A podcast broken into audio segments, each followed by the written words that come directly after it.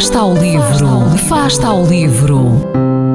Ler mais, ler melhor, ler saúde, ler ciência, ler arte, ler todas as palavras do mundo. Fasta ao livro, uma rubrica da responsabilidade da Rede de Bibliotecas de Vizela.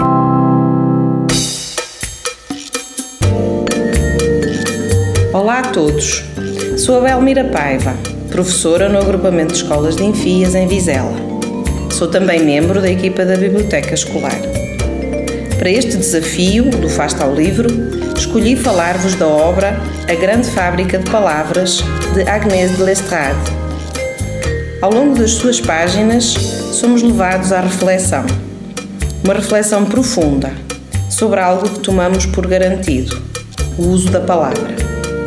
O autor retrata um país onde, para poder falar, os habitantes têm de comprar as palavras e engoli-las. Existe uma enorme fábrica produtora de palavras que trabalha de dia e de noite. Porém, há palavras baratas, de preço razoável e palavras muito caras. Quem não pode comprar palavras para falar, fica em silêncio procura no lixo ou espera pelos saldos. Há dias de sorte para as crianças deste país, os dias de vento, que trazem as palavras como borboletas. Mas são raros.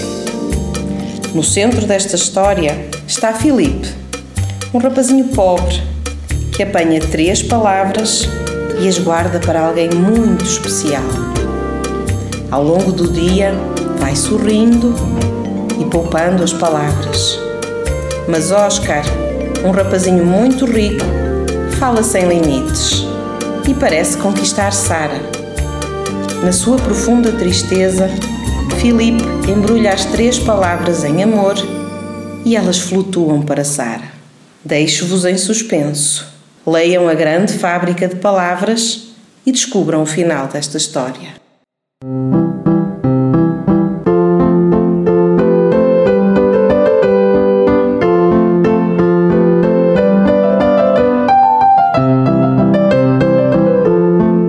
Ao livro.